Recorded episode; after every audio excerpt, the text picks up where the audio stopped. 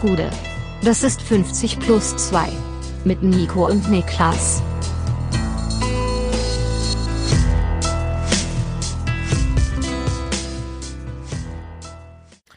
»50 plus 2 Bundesliga-Rückblick« und bei mir sitzt der Mann, der seit Wochen jedem frohe Pre-Weihnachten wünscht, Niklas Levinson. Aram Sam Sam, Aram Sam Sam, oh gole gole gole gole Ram Sam Sam. Was geht? Kommt, war das, hat man das bei euch mit A vorne gesungen? Weiß ich nicht. Bei uns war einfach nur Ramzamzam. Ramzamzam, ich Ja, weiß es nicht. kein Also, A, es das ist ist nicht so auf Latino gemacht wie du gerade. Ah, Ramzamzam, ah, Ramzamzam. In der Eifel hat man Moment, einfach Moment. Salsa im Blut, Alter. Moment, Aram Sam Sam ist ja aus, ich glaube, aus dem Marokkanischen ursprünglich. Ich weiß das nicht. Ähm, das ich habe die, die, ich hab die Origin Story von Aram Sam Sam gegoogelt, äh, kann ich sagen. Okay, gut, gut. ähm, ich muss auch sagen, ich singe es nicht als äh, Erinnerung an meine Kindheit, sondern Erinnerung ans abgelaufene Wochenende. Mm. Also ähm, Oh, geil. da habe ich ja mit Kids gechillt, Mhm. kann man sagen. Ja. Normal. Und äh, da wurde unter anderem mehrfach äh, der absolute Banger Aram Samsam angestimmt. Ja. Ähm, war sehr, sehr cool. Ja. Und ähm, was ich sagen muss, ich habe, glaube ich, am Wochenende einen neuen potenziellen Hobby-Branch für mich entdeckt. Oh, nice, nice. Was war's? Eisenbahn. Eisenbahn. Eisenbahn. Modelleisenbahn oder echte Eisenbahn? Modell. Ah, schade. Ich dachte, du wirst wie dieser, dieser Franzose, ich glaube, der ist Schotter mit einem französischen Namen, der so Trainspotter ist und immer so eine GoPro hat, in so, die so ein Fischei-Optik auf sein eigenes Gesicht filmt und er anfängt zu heulen, wenn er einen schönen Zug sieht. Weil da hätte ich dich komplett gesehen. Nee, das nicht, aber also ich hatte das als Kind auch. Ja. So ähm, nicht diese schon elaborierte Modelleisenbahn, weil die sind viel zu fragil für so äh, Ja. Kinderhände, sondern diese Holzeisenbahnen. Ach Mit den Gleisen aus Holz. Weißt ja, du, hatte ich ich auch, meine? Die hatte ich auch. Ähm, die haben, glaube ich, fast alle gehabt. Das Ja. ist so, so, so ein Basic, äh, Basic-Ausrüstung als Kind, die man so hat. Und ich habe dann, also es war ein, ein Kind dabei, ähm, drei Jahre alt. Und ich habe dann für, respektive mit, äh, hier diese Eisenbahn aufgebaut. Und irgendwann sind die Grenzen verschwommen zwischen, ich mache das für dieses Kind Ja, ich weiß, ich kenne und ich habe ja, da einfach selber ultra viel Spaß dran, weil es einfach ultra Bock macht in diesem begrenzten Feld, das du hast. Das war dann so eine von diesen diesen zusammensteckbaren Matten für so Ja. Kinder, ähm, eine in sich geschlossenes Gleissystem zu legen. Das ist ultra cool. Ja, ich war, ich dachte, wir sind, ich, ich war schon bereit, jetzt hier über H0E zu reden und über die Spurweiten und, aber es geht um die Holz, aber das ist ja die Einstiegsdroge quasi. Es ist nicht weit von der äh, Holzeisenbahn zur ersten richtigen Modelleisenbahn. Definitiv nicht und vor allem es liegt in der Familie. Mein Opa war Mr. Mclean. Oh, Also nicht der Gründer von Märklin, sondern der hatte auf dem, also der hatte wirklich im Hat Keller. überfallen, Maclean. Ja. Mr. Maclean, und niemand weiß, wer es ist. Das war echt eine geile Story. Ja, auf jeden Wenn's- Fall. so einen Modelleisenbahn Unbekannten wert gäbe. von 4 Millionen Euro erbeutet. Ja, Mr. McLean hat äh, zugeschlagen. Äh, der hat, ja. der hatte auf jeden Fall ähm, erst im Keller lange eine aufgebaute Eisenbahnlandschaft stehen Mhm. und hatte dann später zumindest auf dem Dachboden noch etliche McLean-Kisten gelagert mit verschiedenen Modelleisenbahnen. Also es liegt auf jeden Fall auch in der Familie. Sehr gut. Ich habe heute äh, nicht Eisenbahn. Ich habe, ich habe es ja schon mal erzählt, dir glaube ich zumindest. Deutschlands Vizekanzler ist mein direkter Nachbar.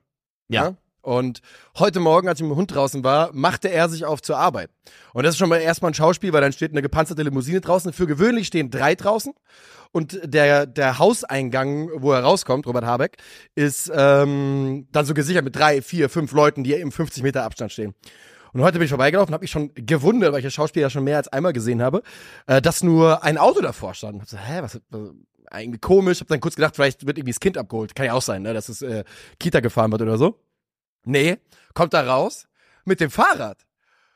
Ja, heute, Mhm. es ist kalt in Berlin. Ja. Und dann ist er aufs Fahrrad gestiegen. Zwei Securities sind auch auf Fahrräder gestiegen, sind mit ihm losgefahren und das Auto mit Blaulicht aus, aber auf dem Dach, ähm, ist hinterhergefahren. Normal. Ja, wo ich auch gedacht habe, normale äh, Arbeitsweg mit dem Fahrrad. Ganz, Ganz normal. normal. Aber ey, normalerweise sind es drei Limousinen, heute nur eine, also ist er äh, der Farbe seiner Partei da äh, treu geblieben. Glückwunsch dazu, zur Fahrradfahrt zur Arbeit äh, in diesen Zeiten, in diesen schwierigen Zeiten. Wir haben, äh, bevor wir eine Sache noch, äh, bevor wir reinstarten, noch eine Sache zu verkünden oder nicht, nicht zu verkünden, sondern klarzustellen.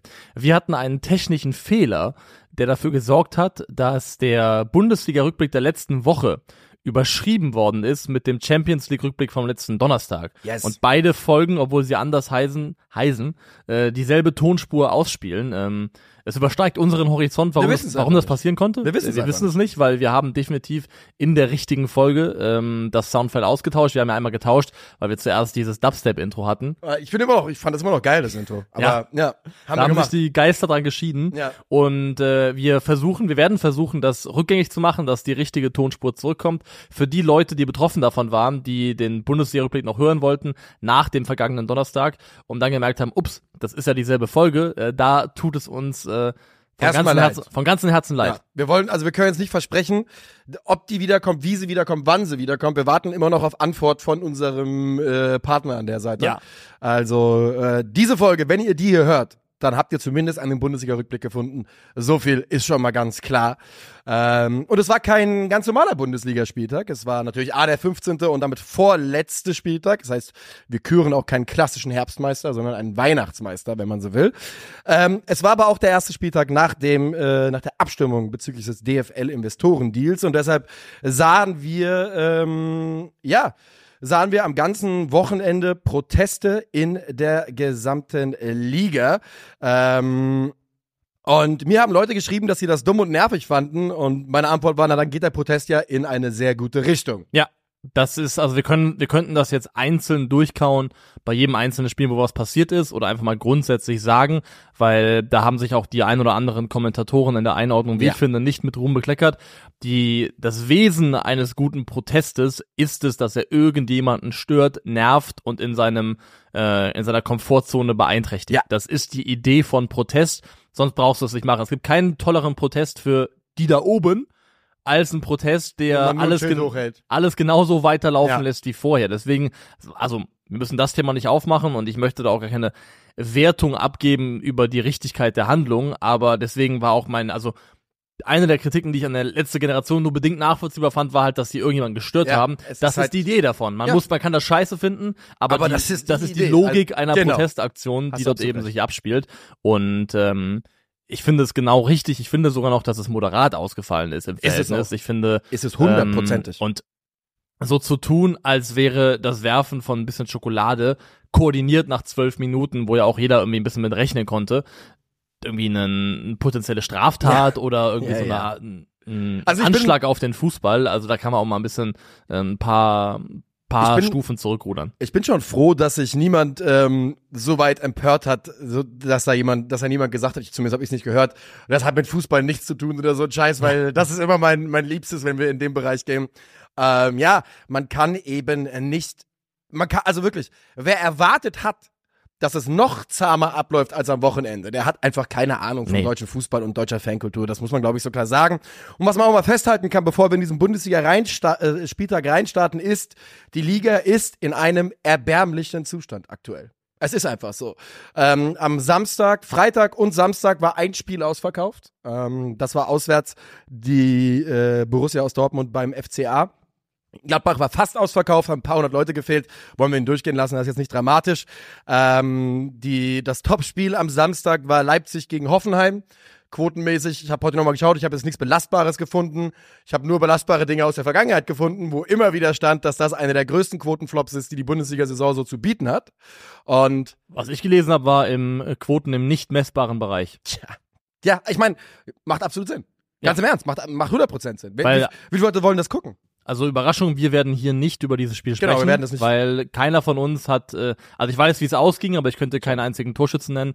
Und, ich weiß, dass Forsberg ähm, getroffen hat, weil ich ganz viele Memes darüber gesehen Ah. habe. Hm, ja, Forsberg und jetzt geht er äh, nach, nach New York und bla bla bla. Okay, ähm, aber das wird kein Thema sein. Und Nee. ja, du hast recht damit, dass es, also es ist ein erbärmlicher Zustand und also wir haben ja jetzt in den letzten Tagen viel drüber unterhalten, dass es sich anfühlt, als hätte sich die Bundesliga selber in eine Sackgasse manövriert, in der sie in ihrer aktuellen Form fast nicht mehr rauskommen Ja. kann, weil Dinge einfach zugelassen wurden, die niemals hätten zugelassen werden dürfen und die du jetzt einfach nur noch bedingt bis gar nicht mehr zurückrollen kannst, weil es war das Thema, Stichwort Hoffenheim, jetzt wieder 50 plus 1 Regelclub. Wahrscheinlich haben die jetzt längst den rechtlichen Rahmen geschaffen, um überhaupt nicht mehr anfechtbar zu sein Ja, in dem aktuellen Konstrukt. Und ähm, du kriegst auf dem Wege, den wir aktuell eingeschlagen haben, kriegst du die Vereine, die dafür sorgen, dass die Bundesliga in diesem erbärmlichen Zustand ist, nicht mehr raus. Das Problem ist, um dich davon abzukehren, musst du wahrscheinlich auch Wege gehen, die unbequem sind, die unschön sind, die eigentlich nicht zur deutschen Fußball Tradition und Kultur gehören. Ja. Aber es ist gerade eine sehr, sehr schwierige Situation und ich finde wirklich, dass die ähm, ja, die Bundesliga ist in einem Zustand, ich habe mir selten so viele Sorgen gemacht um die Bundesliga Ja. und ihre langfristige Zukunft, wie das aktuell der Fall ist. Wir sind gestern hier vor dem Stream Bayern gegen Stuttgart, das haben wir im Watchalong bei Culture Berlin begleitet, sind wir hier reingelaufen und ich habe zu dir gesagt, ich habe richtig, äh, richtig Bundesliga-Bauchschmerzen, richtig Bundesliga-Müdigkeit und Bundesliga Angstbauchweh. Bundesliga-Angstbauchweh und das hat sich auch über Nacht nicht verbessert, kann ich dir sagen. Also ähm, es geht mir wirklich so, dass ich auf diese Liga schaue und ich habe gestern im Stream gesagt, ich sag's hier nochmal, mein größtes Problem ist, dass ich diese Liga wirklich sehr liebe und es ist eine Kackliga einfach und das sagen wir seit Jahren, dass es immer schlimmer wird. Wir sagen es äh, immer wieder, wenn große Vereine absteigen und äh, nicht ganz so große auf. Das ist ja alles im Rahmen, das ist sportlich in Ordnung. Das Problem ist, und das hast du ja gerade schon gesagt, dass die DFL uns mit einigen Vereinen, die aus der Bundesliga nicht mehr weggehen werden, einen, ja, ich nenne es einfach mal einen Bodensatz der Liga geschaffen haben, die ein Attraktivitätslevel, ja, auf, auf einem gewissen Grad einfach nur halten können, weil Ja. also sie halten dich ein bisschen zurück und wenn dann eben Darmstadt, Heidenheim, diese sogenannten Exoten mal aufsteigen, die absolut einen Platz in dieser Liga haben, muss man eben immer sagen, ja, tut der Liga aber eben nicht gut, weil es sind nicht die attraktivsten Vereine. Genau. Und wir haben eben schon diesen Bodensatz an.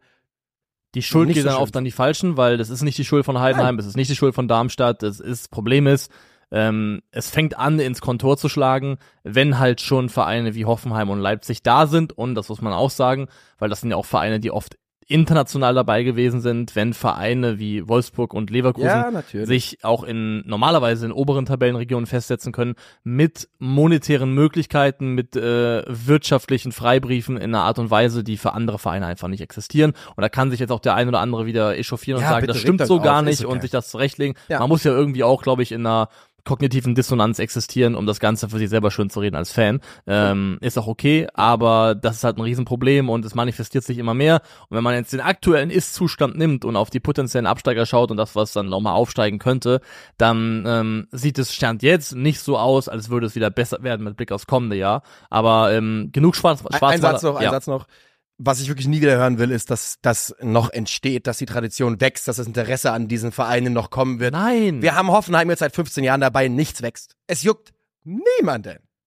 Nee, es, es juckt niemanden. Es wird auch ja- nicht also, passieren. Es wird es nicht wird kommen. nicht passieren. Es ist, also, weil es ist ein Verein, der schon von Anfang an, seit das passiert ist, weit über seine natürlichen Verhältnisse hinaus aufgeblasen worden ist und gepusht worden ist mit einem wirtschaftlichen Invest, das in einem Missverhältnis steht zu dem, was der Verein aus seiner organischen Kraft heraus hätte erreichen können Oh ja. sollen.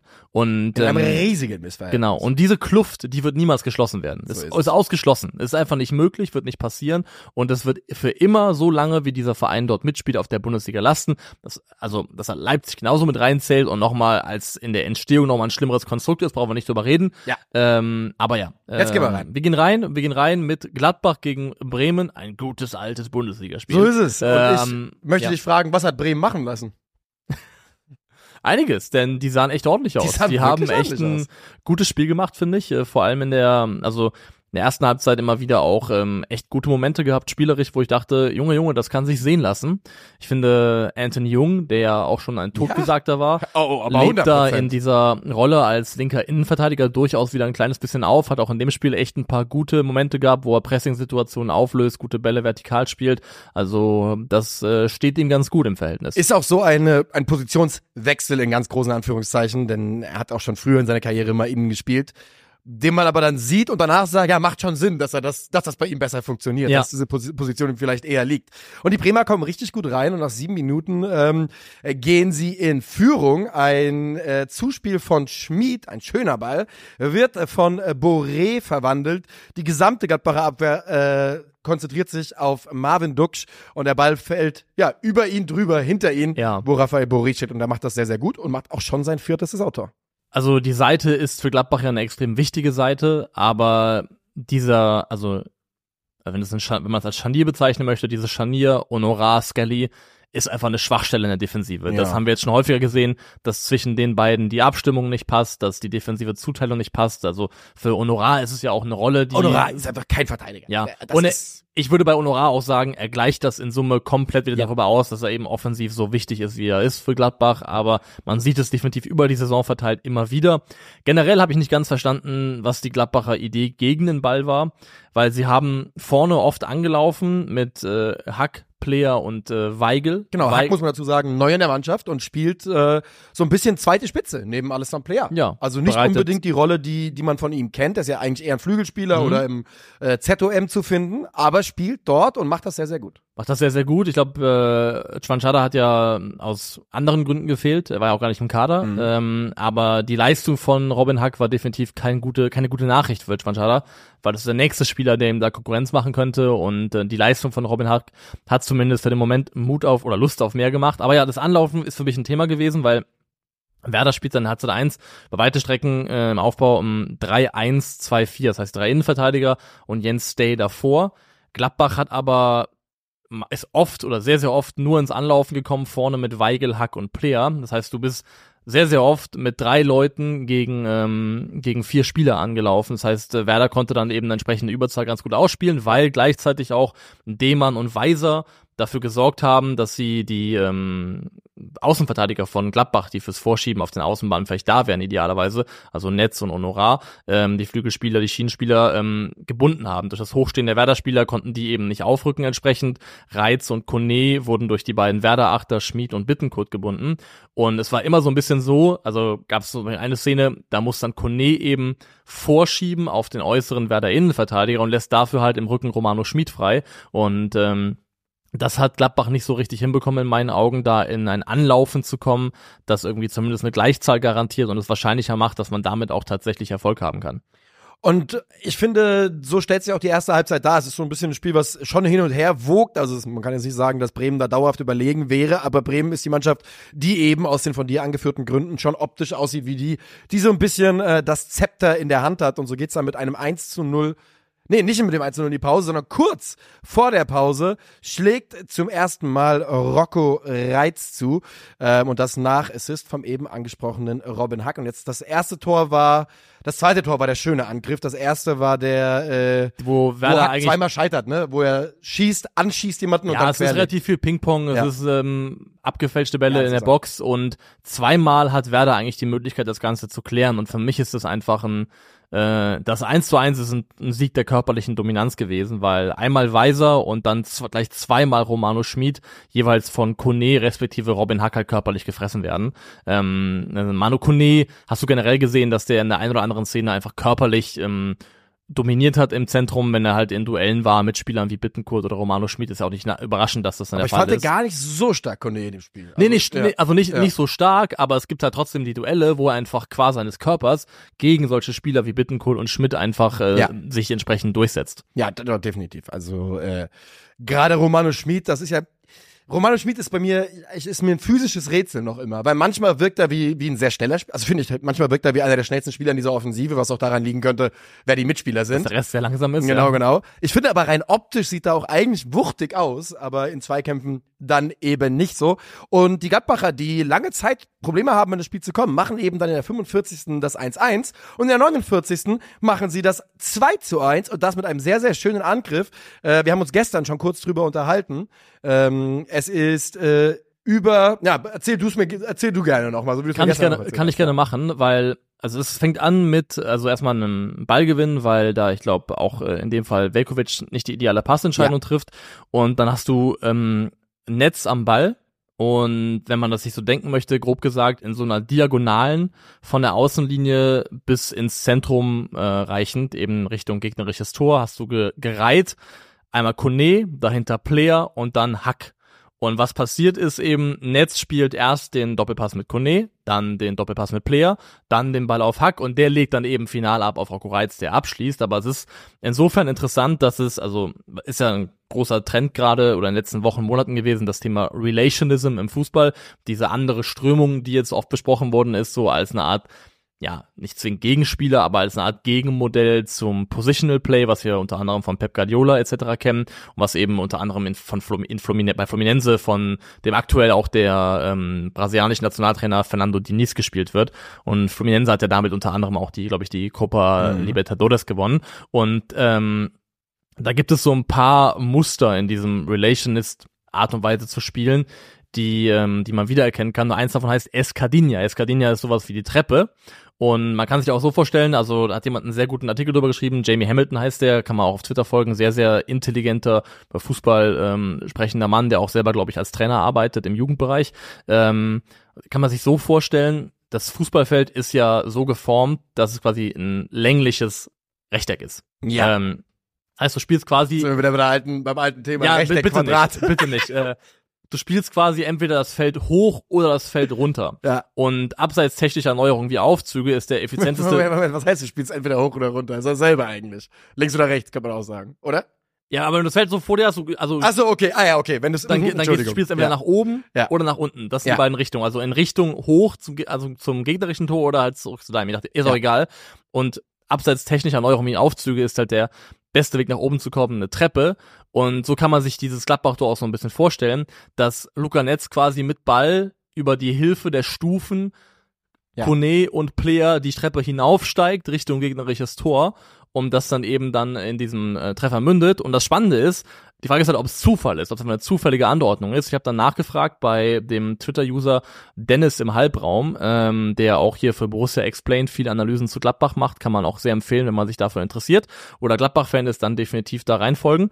Ähm, und der meinte, nee, das sieht man tatsächlich öfters bei ähm, bei Seoane habe ich da verwiesen auf eine Statistik, die man äh, nachschauen kann bei hier X-Value, wo wir auch Zugriff zu haben, Mhm. dass Gladbach die Mannschaft in der Bundesliga ist, die ähm, die zweitmeisten sogenannten One-Twos spielt, also Doppelpässe. Also Hast du diese, nachgeschaut, wer die meisten spielt? Ich glaube Leverkusen. Ja, wer- Ich wollte nämlich gerade sagen, Ja. ohne es zu sehen, würde ich Ja. eigentlich darauf Ich glaub, wetten das wollen, ist- dass es Leverkusen Das ist Leverkusen, ja. Ja. Ich meine, ich bin mir ziemlich sicher, dass es Leverkusen ist. Und Gladbach ist da eben die zwei. Das heißt, diese Momente, wo sie eben, also vereinfacht Doppelpass kann man es auch nennen, aber wo sie eben auf diese Art der Dynamik-Kombination setzen, die zieht sich da durch und dementsprechend kann man auch sagen, dass 2 zu 1 ist vielleicht eine zufällige Konstellation in dem Moment, aber hat durchaus System in der Art und Weise, wie Gladbach versucht, nach vorne zu kommen. Schön, dass eines der ältesten und bewährtesten Stilmittel im Fußball ähm, nochmal dann quasi wie eine neue Bedeutung bekommt. Rocco Reitz ist es, der diesen Ball dann abschließt nach einem wirklich guten Angriff der Gladbacher, kann man nicht anders sagen. Und äh, Rocco Reitz macht sein viertes Tor in den letzten fünf Spielen für Gladbach. Und man kann ihm ja wirklich gerade der dermaßen beim Wachsen zuschauen. Ist Der ist quasi eine Art Anti-Bonsai. Der, Weil ja, ja. Also, also der Wechsel in der Geschwindigkeit, äh, auch in den Fähigkeiten, in der Verantwortung, die er übernimmt, Genau, Wahnsinn. er wirkt nämlich wie ein Spieler, der durch Leistung, durch Körperlichkeit einfach vorangeht auf dem Feld. Rocco Reitz sieht wie ein Spieler aus, an dem sich seine Mitspieler aufrichten können. Und Ja. er spielt seine erste richtige Saison bei Gladbach im Profibereich. Man hat ja auch oft, finde ich, so diese, auch die Ruhe, dann nochmal halt nochmal einen Haken zu schlagen, nochmal einmal zu verzögern, also Dinge auch in einer Art und Weise umzusetzen, wofür du eben auch dann eben so ein Selbstvertrauen brauchst. Ja. Also Rocco Reitz wirklich und wahrscheinlich auch, könntest du alle Gladbacher fragen, die coolste Geschichte an der bisherigen Gladbach-Saison ist halt, dass dieses absolute Eigengewächs ist. Mit sieben kann- Jahren in den Verein Du kannst gekommen. nicht mehr Eigengewächs sein als Rocco Reitz in der Art und Weise halt aktuell ballt. Aber es bleibt nicht dabei, denn Werder schlägt nochmal zurück. Sie äh, schaffen den Ausgleich durch eine, ja eigentlich eine eigentlich harm, harmlose Hereingabe in den 16er, wo sich Nikolas verschätzt. Der Ball landet bei, oder Jinba kommt an den Ball. Jimba, Jimba ist da halt wirklich unglaublich schnell in dieser Aktion. Ja. Ich glaube, dass, dass Moritz Nikolas einfach nicht rafft, wie schnell ein Jinba ist. das kann sein, ja. Weil der spritzt da dazwischen und zeigt da wirklich wieder, dass dieser Speed, den der hat, hat niemand, der hat niemand anderes bei Werder, ganz einfach. Äh, also keine Ahnung, vielleicht Felix Agu oder sowas, die, der fällt aber natürlich nicht so auf. Ähm, und nur durch diese unglaubliche Geschwindigkeit spritzt er dazwischen, der Ball wird dann abgelegt von ihm zu Duck, der schiebt 1 zum 2 zu 2. Und da sind wir wieder bei der alten Diskussion, ob ein Jinma Speed eine, so gefährlich ist, weil er immer so spät kommt oder Ja. äh, ob man den eben häufiger auf dem Feld sehen wollte. Äh, also von Anfang an. Ich bin inzwischen kipp ich wirklich dahin, dass ich sage, ich finde schon in Ordnung, den von der Bank zu bringen, weil der Impact, den er da bringt, ich glaube nicht, dass er den bringen kann, wenn er, äh, wenn er von Anfang an immer spielt. Jokerboy. Ja, es ist halt wirklich Jokerboy leider. Der Jokerboy äh, sticht zu und äh, Marvin Duksch ist der Nutznießer, der dann das 2 zu 2 besorgt. So bleibt es auch bis zum Ende. Ja. Und ich finde, aufgrund der Gesamtleistung von Werder Bremen, vor allem bei mir mit Blick auf die erste Halbzeit, geht aber dieses Unentschieden in Ordnung. Ich Oh, finde das 100%. sehr okay, dass die so spielen, dass es Ja. am Ende so ausgeht. Ähm, Ich hätte es scheiße gefunden aus Werder Sicht, wenn sie das Spiel verloren hätten. Ja. Das hätte ich nicht verdient, äh, als nicht verdient empfunden. Und ich will übrigens mal sagen, dass auch Marvin Duck schon mal ja gesagt hat, ah, der Abgang der hessischen Vögel, ne, also Füllkrug ist weg, sein kongenialer Partner. Der hat letzte Saison 12 und 7 gemacht, 12 Tore, 7 Vorlagen. Diese Saison steht er bei 7 und 5. ja, der also, ist auf Kurs, kann man sagen. Der ist komplett on pace, eine bessere Saison zu spielen als in der abgelaufenen. Und äh, für Werder Bremen bedeutet das, äh, dass man sich jetzt äh, ein bisschen, ein bisschen äh, fernhalten kann von Werder ist der letzte, die letzte Mannschaft, die nicht im ganz akuten Abstiegskampf steckt mit 15 Punkten. Unten drunter geht's dann mit 10 weiter. ja, deutsche Gondor. Also ja, äh, wichtiger, wichtiger Punktgewinn äh, für Werder Bremen an Freitagabend gegen Gladbach. Gehen wir weiter? Ja. Dann lass uns zu einem saftigen Spiel gehen und zwar zu Mainz gegen Heidenheim. 15.30 Uhr am Samstag. Jan Sievert muss nach dem 0-0 gegen Köln ordentlich wechseln. Cassie ist raus, Wittmer ist raus und Barrero ist auch raus. Äh, also wirklich bittere Ausfälle. Barrero und Wittmer sind ja so gefühlt äh, der Kapitän und der, und der moralische Kapitän. Und dafür beginnen Papea, Da Costa und Richter Papea zum Anfang, zum ersten Mal in dieser Saison in einer Bundesliga Stammformation. Mainz übernimmt sofort die Spielkontrolle.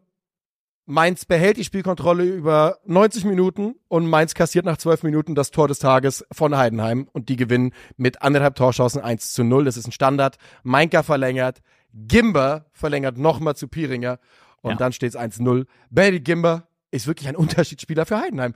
Das wirkt, das ist immer bei diesen Standards, ist er als zweite Station irgendwie dabei. Ja. Das wirkt immer so, als wäre es Zufall, aber es ist immer wieder Gimber. Immer wieder Gimba, definitiv. Und Heidenheim ist einfach eine, eine Truppe von unangenehmen Jungs. Die sind Oh, einfach ja, ja, unangenehm klar. zu bespielen. Das Ja. ist wirklich, also, ich finde auch schon, Mainka klingt schon unangenehm. ja, Ma klingt Mainka, Gemeinka. ja, Mainka klingt so nach, nach einem Spieler, was ja auch der, was einfach die Reali- Realität ist, der über Jahre äh, abgehärtet und geformt worden ist in den Niederungen des Ja. deutschen Profifußballs. Da und hängt jetzt jetzt eine, eine Betonschienbein. ja, also das ist wirklich krass und äh, so fühlt sich die gesamte Heidenheimer Mannschaft an. Einfach Prädikat absolut unangenehm. An der einen oder anderen Stelle auch mit dann fußballerischer Qualität ausgestattet, die vor allem sich, würde ich sagen, in Dingchi und Beste und mit Abstrichen Kleindienst konzentriert. Und ähm, es darf eigentlich aber trotzdem auch in diesem Spiel nicht dazu reichen, dass sie das Spiel mit 1 zu 0 gewinnen. Heidenheim ist tatsächlich nach Bayer Leverkusen, muss man sagen, die Mannschaft, die ihre Expected Points ähm, am größten überperformt, mit, glaube ich, über fünf Punkten. Also in der sogenannten Expected Points Tabelle äh, steht Heidenheim auf dem letzten Platz aktuell, also sie sind da weit drüber. Und Mainz ist genau am anderen Ende. Die underperformen inzwischen zehn Punkte. Zehn Punkte, Alter. Ja. Das ist so bitter. Die sollten bei 19 stehen, laut Expected Points. Dann sind die nicht im Abschiedskampf. Nö, die sind ja auf Platz neun in der Tabelle. Das ist so, Da das ist so unglaublich. Wären die sehr komfortabel und gut aufgehoben. Aber wenn du in den letzten, oder seitdem Sievert da ist, keine Ahnung, aus den Spielen aus 10 XG, nicht nur gefühlt, sondern wahrscheinlich mittlerweile statistisch auch erreicht, ein Tor machst, dann ist diese Lücke oder die Diskrepanz, die da entsteht, irgendwo auch zu erklären. Ja. Ähm, auch in dem Spiel haben sie wieder Möglichkeiten genug. Du hast Ajorg, der den Pfosten trifft. Ja. Ähm, du hast Burkhardt aus dem spitzen Winkel, der so halb Außennetz, Pfosten, halb so Pfosten bisschen, trifft, ja. genau. Ähm, ein paar falsche Entscheidungen. Es gibt so eine Szene, da nimmt sich Marco Richter den Abschluss aus der zweiten Reihe, statt durchzuje- durchzustecken auf Johnny Burkhardt, Ja. der sich da extrem gut in Position bringt. Auch ein sehr gutes Beispiel dafür, warum Marco Richter unter anderem bei der Härte auf der 10 nicht funktioniert hat, weil ihm da einfach so ein bisschen die finale das, das Auge im letzten Drittel ähm, verloren geht. Also da ist er auf dem Flügel besser aufgehoben. Aber Mainz darf dieses Spiel, wie so viele Spiele in den letzten Wochen, eigentlich nicht verlieren. Ja, so ist es. Und das ist inzwischen wirklich bitter, weil natürlich sich dann auch eine Frustration irgendwann breit macht und so, so tief dann drin sitzt, wo du halt auch sagst, ja gut, was willst du machen? Was kannst du jetzt noch für neue Impulse setzen?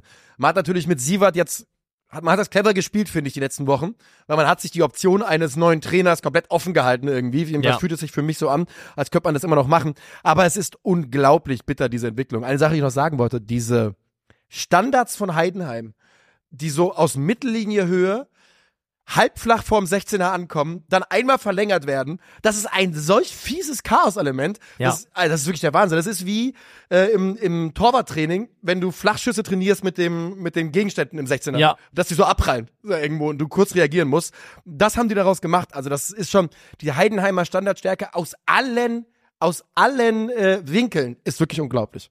Sie maximieren das, was sie maximieren müssen, um in der Bundesliga eine Chance zu haben. Und die Rechnung geht Stand jetzt nach 15 Spieltagen auf. Komplett auf. Also, Und man muss mal sagen, Chapeau auch an Krögi übrigens, der in unserer Prediction ja, also es ist der 17. Spieltag, aber der gesagt hat, die sind am 30. Spieltag gerettet. Stand der- jetzt sind die komplett ja. auf Kurs. Also es ist der 15. Spieltag, Keimer, Keimer. Ja. Ähm, aber in der Sache bleibt das trotzdem bestehen, das ist richtig. Mal schauen, wie es weitergeht bei, bei Mainz mit Sievert. Ähm, aktuell ist meine Tendenz, dass sich dann doch schon jetzt gerade aufgrund der ausbleibenden Ergebnisse, obwohl es spielerisch ganz gut gepasst hat, so ein bisschen den Druck auflädt, der auch in einer neuen Trainervorstellung münden könnte. Ja. Dass man vielleicht dann sich doch gezwungen sieht, diesen Weg zu gehen. Aber ich fänd's eigentlich, wie gesagt, schade, weil Ich jeder, auch. jeder, der auf Mainz schaut und der die Spiele ein bisschen geguckt hat, der geht eigentlich raus mit dem Gefühl von, ähm, dass ausnahmsweise Jan Sievert ein Trainer ist, der mal wirklich sagen könnte, an mir liegt's nicht. Ja, wahrscheinlich wirklich, aber es ist eben, es fühlt sich halt auch so an wie eine Mannschaft, die noch zehn Jahre äh, Fußball spielen kann und keine, keine, Entschuldigung, keine Tore erzielt. Und das Ja. ist natürlich auch einfach, ähm, ja, irgendwann musst du, musst du halt an den Schrauben drehen, die dir zur Verfügung stehen. Und jetzt nochmal, ne, die Mainzer haben hier 1, also jetzt laut Sofascore, laut Bundesliga ist ein bisschen anders, 1,63 zu 0,53 Expected Goals, haben 65 zu 35 Prozent Ballbesitz, äh, 19 zu 6 Schüsse. Also Mainz 05 ist hier ganz klar die Mannschaft, die rein optisch näher dran sein sollte am Sieg und die gehen hier wieder mit null Punkten nach Hause. Ja. Dann machen wir diese Spiele, äh, dieses Spiel damit zu und gehen zum nächsten Abstiegskampf-Duell. Und das war etwas überraschend. Bochum gewinnt 3 zu 0 gegen Union Berlin. Union lässt sich nicht vom Besten kaufen, aber lässt sich tief im Westen komplett die Scheibe abkaufen. Ja, das stimmt, ja. Muss man so sagen. ähm, es, äh, Als ähm, Asano darauf angesprochen wurde nach dem Spiel, was er gegessen hat, ja. Da war ja seine Antwort, Schokotala, was ist das? Ich dachte Hansi Flick. ähm, ja. Ja, das soll er gesagt haben. Die Bernd, äh, Bernd Hollerbach. Willst du einfach drüber hinweggehen über die Das Schokotala-Geschichte? ist mir, ich hab, da, Er aß den Schokotala und schoss ein Tor. am Ende des Tages gebe ich damit nur Frank Buschmann eine Bühne. Habt ihr, genau, also an alle, die die Konferenz nicht gesehen haben. Auch bei diesem Spiel gab es aus dem Union-Block äh, Proteste und sie, es wurden Schokotaler auf den Rasen geworfen. Und dann hat Takuma Asano einen Schokotaler gegessen. Und Frank Buschmann ging in die persönliche Kernschmelze. Ja. Das war zu viel des Guten. Das war die Story des Jahres, die Bilder des Jahrzehnts. Ja. Und dann hat Asano noch ein Tor gemacht. Und das ging natürlich nur mit diesem Schokotaler in seinem Bauch. Also man muss fairerweise sagen, äh, auch Frank Buschmann hat gesagt, äh, alles mit einem Augenzwinkern, aber es war trotzdem sehr, sehr lustig, in welcher Dimension und Ausführung er das Thema Schokotaler Immer wieder, wenn äh, sie rübergeschaltet besprochen haben. hat, ja. Jedes Mal, wenn sie rübergeschaltet haben, war erstmal, wir müssen immer kurz über Schokotaler reden. Ich weiß nicht, ob sie schon Die Schokotaler waren ja dann, äh, war ja früher dafür verantwortlich, dass die Neandertaler ausgestorben sind. Ja, das habe ich auch gehört. Ähm, was ich auch gehört habe, ist, dass Hollerbach wieder in der Startformation spielt auf Außen. Jeckel ist auf der Bank. Stichwort Neandertaler. mit einem... Junge. Sehr gut, Alter. Weil letzte Woche hatten wir die braunen Kartoffeln, jetzt haben wir... das ist so gut. Ähm, und auf der anderen Seite, Bochum muss... Äh, baut auch ordentlich um. Pacencia äh, spielt von Anfang an. Selbe gilt für Schlotterbeck, Andrea Jay, ne? Die sind alle wieder da. Ich bin, manchmal schreibe ich mir die Startformation, die Änderungen mit so Pfeilen auf. Ja. Und dann sitze ich hier am Montag und denke, Was ist heißt der das? raus oder ist der rein? ähm, wie auch immer, die äh, Bochumer sind von Anfang an gut im Spiel. Sie haben mehr Spielanteile, sie sind zielstrebiger. Und was beide Mannschaften natürlich versuchen, ist wirklich, wirklich schnell das Mittelfeld zu überbrücken. Und das macht Bochum deutlich besser. Und Union fehlen da so ein bisschen die Mittel. Definitiv, also die erste Halbzeit, also war definitiv eine kleine Lehrstunde in Sachen schnelles Umschalten, Pressen etc., also Dinge, wo vielleicht auch Union perspektivisch unter Ja. Bielitzer hin möchte. Ähm, und tatsächlich ist es so, dass Bochum keine Mannschaft in der Bundesliga zieht die Passquote ihres Gegners im Vergleich zum Saisondurchschnitt so sehr nach unten wie der VfL Bochum.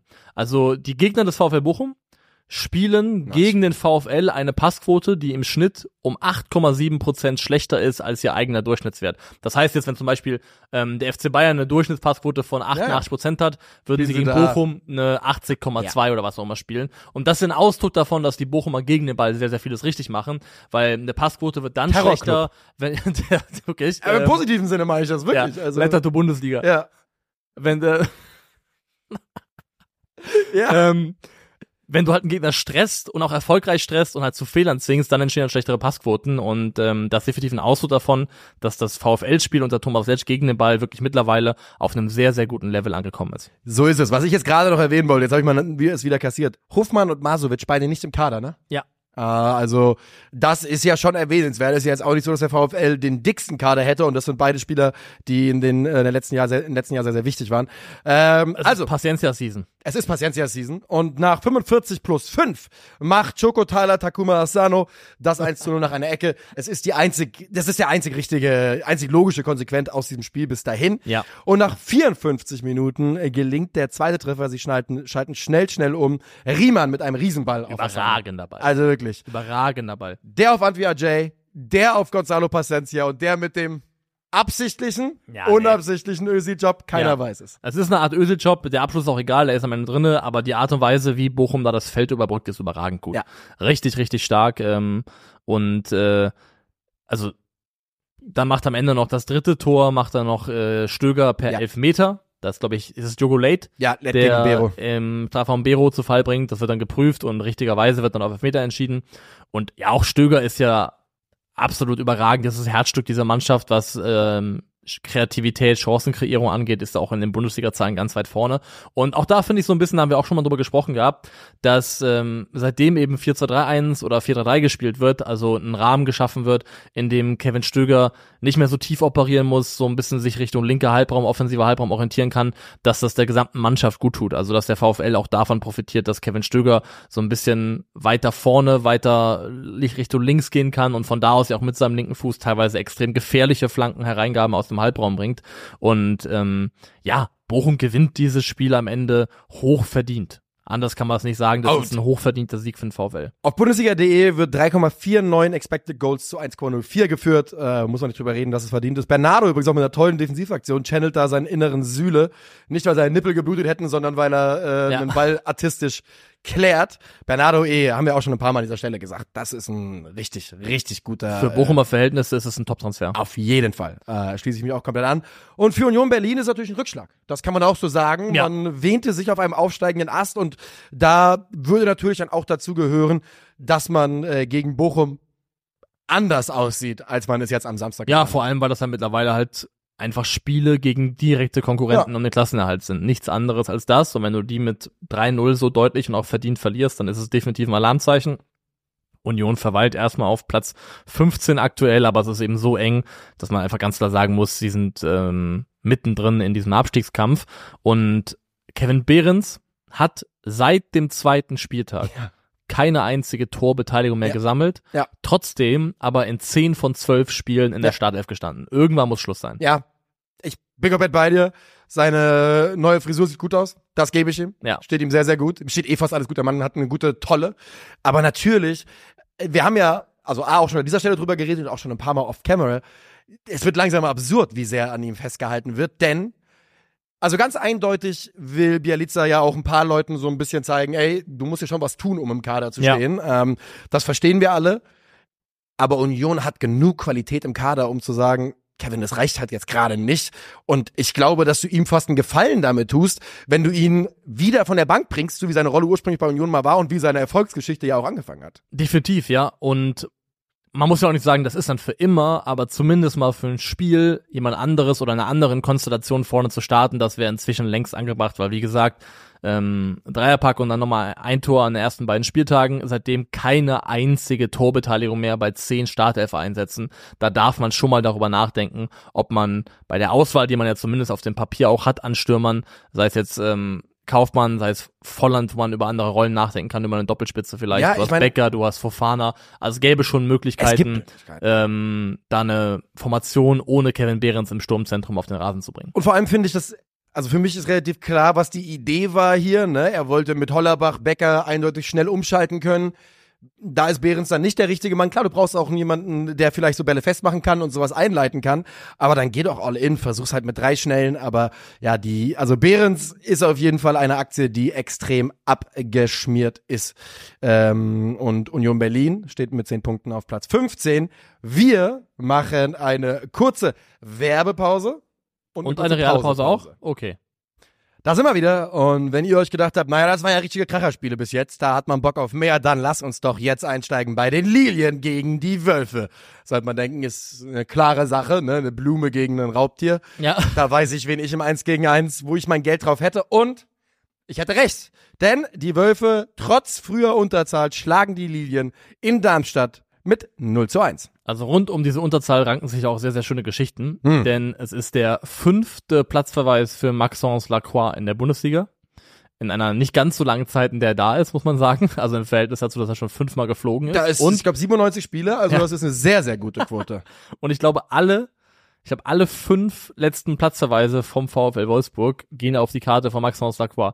Finde ich aber gut. Bin mir nicht ganz Ta- sicher. Oder, oder zumindest team. rote Karten, meine ich, ähm, gehen auf sein, auf, sein- auf sein Konto. Also ich könnte mich täuschen, aber ich habe es gelesen im Internet. Ja. Also vielleicht stimmt es. Ich wünsche mir, dass es stimmt, denn das wäre sehr, sehr lustig. Ähm, er fliegt ja hier, weil er einen unsauberen Kontakt nimmt. Genau. Und dann er eben hat dann- einen schlechten Ball, kriegt einen Pass zurück, schlechter, schlechter Kontakt und Pfeiffer spritzt rein und er erwischt ihn. Ja, und das manifestiert sich bei Lacroix tatsächlich auch einfach ähm, über diese eine Szene hinaus in seinen Statistiken, denn es gibt die sogenannte, den Parameter Misscontrols, also ähm, misslungene Kontrollen eines Balles, der einem zugespielt wird. Ähm, deswegen sieht man, warum man oft die Begriffe auf Englisch benutzt, weil die einfach ein bisschen äh, Mhm. eingängiger sind. Ähm, und Lacroix ist da in den schlechtesten 17 Prozent äh, in den Top 5 liegen für Innenverteidiger. Also hat eine verhältnismäßig hohe Quote an Bällen, die er schlecht oder unsauber verarbeitet. Und genau diese können dann eben potenziell solche Momente mit sich bringen.